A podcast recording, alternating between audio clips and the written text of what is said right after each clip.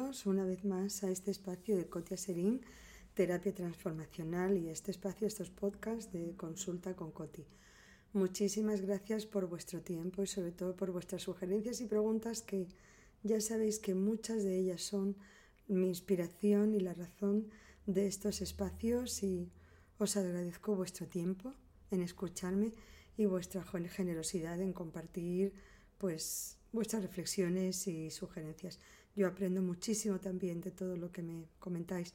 Fijaros, los últimos podcasts hemos estado hablando de las fugas, la fuga de tiempo a la hora de decidir muy bien en qué lo invierto, la fuga del espacio en decidir cuánto, qué es lo que necesito y cuántos de esos necesito, que es otra cosa que muchas veces tenemos de cualquier elemento en nuestra casa, tenemos cuatro o cinco, en realidad con uno o dos te sería suficiente, no necesitamos mucho más.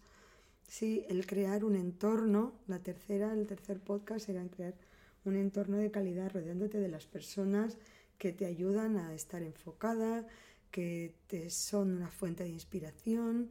Eh, ya os he dicho que no me gusta estar en los corrillos de lloremos nuestras desgracias, que el mundo está fatal. Y hoy me gustaría hablar de la importancia de aprender a decir no, gracias. Eh, fijaros muchas veces, ahora con el COVID menos, ¿no? Pero, pero antes de la pandemia pues había muchas veces que hay, hay eventos, hay reuniones. Bueno, a veces tienes que aprender a decir no, porque si ese tiempo lo necesitas para otra cosa, y a veces cuando digo lo necesitas, me refiero que a veces lo que necesitas es estar solo o tranquilo en tu casa o en zapatillas o con tu familia. Es que ese tiempo es muy importante y no es necesario que estemos haciendo algo súper planazo, wow. Es, muchas veces es estar en casa. Si yo creo que al final cuando nos preguntan a todos qué es lo que nos parece mejor es estar en casa a gusto y cómodo, ¿no? Con las personas a las que queremos y en eso me incluyo, nos incluimos a nosotros mismos. Ojalá que nos incluyamos en las personas a las que más queremos y con las que más a gusto estamos. Pues fijaros en ese sentido también, hay veces que hay que decir, oye, pues cuento contigo para esto, vamos a hacer lo otro, vamos a irnos a no sé qué. Bueno, a ver, si te apetece hacerlo, pues fenomenal. Pero si no te apetece hacerlo, tenemos que ser a veces lo suficientemente asertivas para decir, mira, me encantaría, pero no puedo. Me disculpas, pero no puedo. Y en ese sentido también aprender a decir, no, hay personas que se sienten súper, no sé, incómodas o violentas a la hora de decir no, pero como os he dicho también con la voluntad, os acordáis que os dije que la voluntad se adquiere practicando, pues también aquí la capacidad de decir no tranquilamente se adquiere practicando. Entonces debemos de practicar y decir, mira, no, no, no, es que cuento contigo, por favor, no me digas que no. Bueno, pues si no quieres que no te lo diga, no te lo digo. Pero es que no puedo. A veces me ha pasado que me han ofrecido más de una cosa para hacer o para estar. Bueno, no siempre puedo estar y a veces, aunque pudiera estar, me exigiría un esfuerzo que pues hay momentos que no, que no, que me siento que, tengo que priorizar, que tengo que priorizar, que tengo que tener una jerarquía, que no lo puedo hacer todo y también si lo quisiera hacerlo todo, pues no lo sé si me quiero matar de esa forma. Entonces también es importante tener esos pequeños espacios de tiempo libre para escribir, para leer, o a veces para escuchar música o a veces para estar en mi casa eh, barro mi casita tras la larita, que también me gusta mucho y me relaja un montón. Entonces, eh, bueno, creo que eso es muy importante y veo, a veces veo unos conflictos en ese sentido, o sea, a veces conflictos de las mismas personas, de ellas para ellas. decir, no, no, es que yo no quería, digo, pero tú has dicho que no quería. Bueno, no, es que me siento un poco violenta porque en realidad me lo está ofreciendo de manera voluntaria, sí, pero te lo está ofreciendo de manera voluntaria, pero si a ti no te apetece, pues ya somos grandecitos para decir no. Y es importante, es importante que seamos coherentes con nosotros mismos. Es importante que nos respetemos a nosotros mismos y que si de verdad no nos apetece hacer algo, ya no somos niños pequeños que nos van a regañar, nos van a decir no te bajas de la silla hasta que no te acabes el plato. Ya somos adultos responsables y maduros Y entonces tenemos derecho a decidir lo que queremos hacer y lo que no. Veo algunas veces que una pareja que está en crisis, que la familia o los amigos le dicen, vamos, si no te atreverás a volver con él a la mínima de cambio. Oye, si me da la gana de volver con él, pues volveré, ¿no? Digo yo. O sea, es que hay un...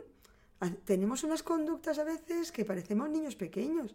Perdona, no es tu vida, no tienes derecho a imponerle a la otra persona tu voluntad. Además, nadie sabe lo que haría en esa misma situación. Volvamos, por favor, a recuperar nuestra independencia, nuestra libertad, nuestra autonomía, nuestra asertividad, nuestro derecho a decir no, gracias. No me apetece, no es el tiempo correcto y además, os digo otra cosa, no tienes que dar explicaciones a nadie. No le debes explicaciones a nadie. Simplemente no me viene bien en este momento. No puedo en este momento. No estoy disponible. No hace falta que mientas, porque es que no tienes que dar ninguna explicación. Entonces, en ese sentido, de verdad, o sea, yo os cuento aquí en este espacio cosas que a mí me han ayudado y considero que me han dado calidad de vida.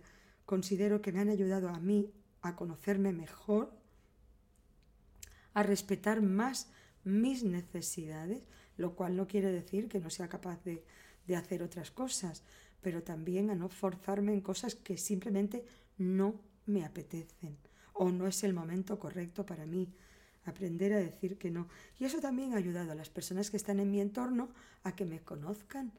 Porque si yo todo el tiempo voy diciendo que sí a cosas que no me apetecen, pues ¿cómo me van a conocer? No hay manera de que me conozca alguien.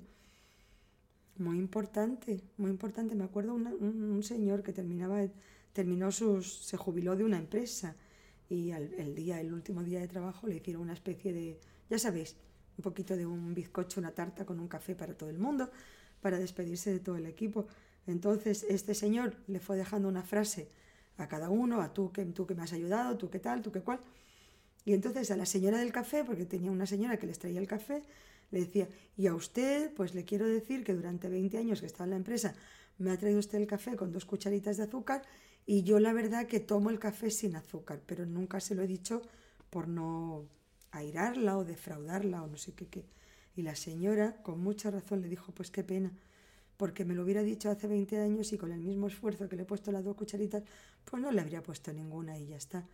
O sea, qué pena que se ha tomado el café 20 años como no le gustaba pues me lo hubiera dicho el primer día, tomo el café sin azúcar y ya está. Pues que no nos pase a nosotros, que nos tomemos 20 años una cosa para después el último día desairar a esa persona diciéndole 20 años me he tomado el café de una manera que sinceramente no me gustaba nada.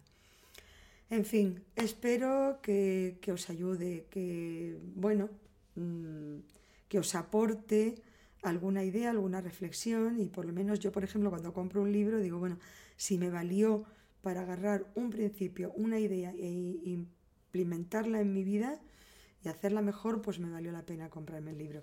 Lo mismo os digo con este tiempo. Si os valió la pena y encontráis en este podcast alguna idea que os valga la, la pena implementarla en vuestras vidas y que os aporte calidad de vida, este tiempo habrá tenido muy buen empleo.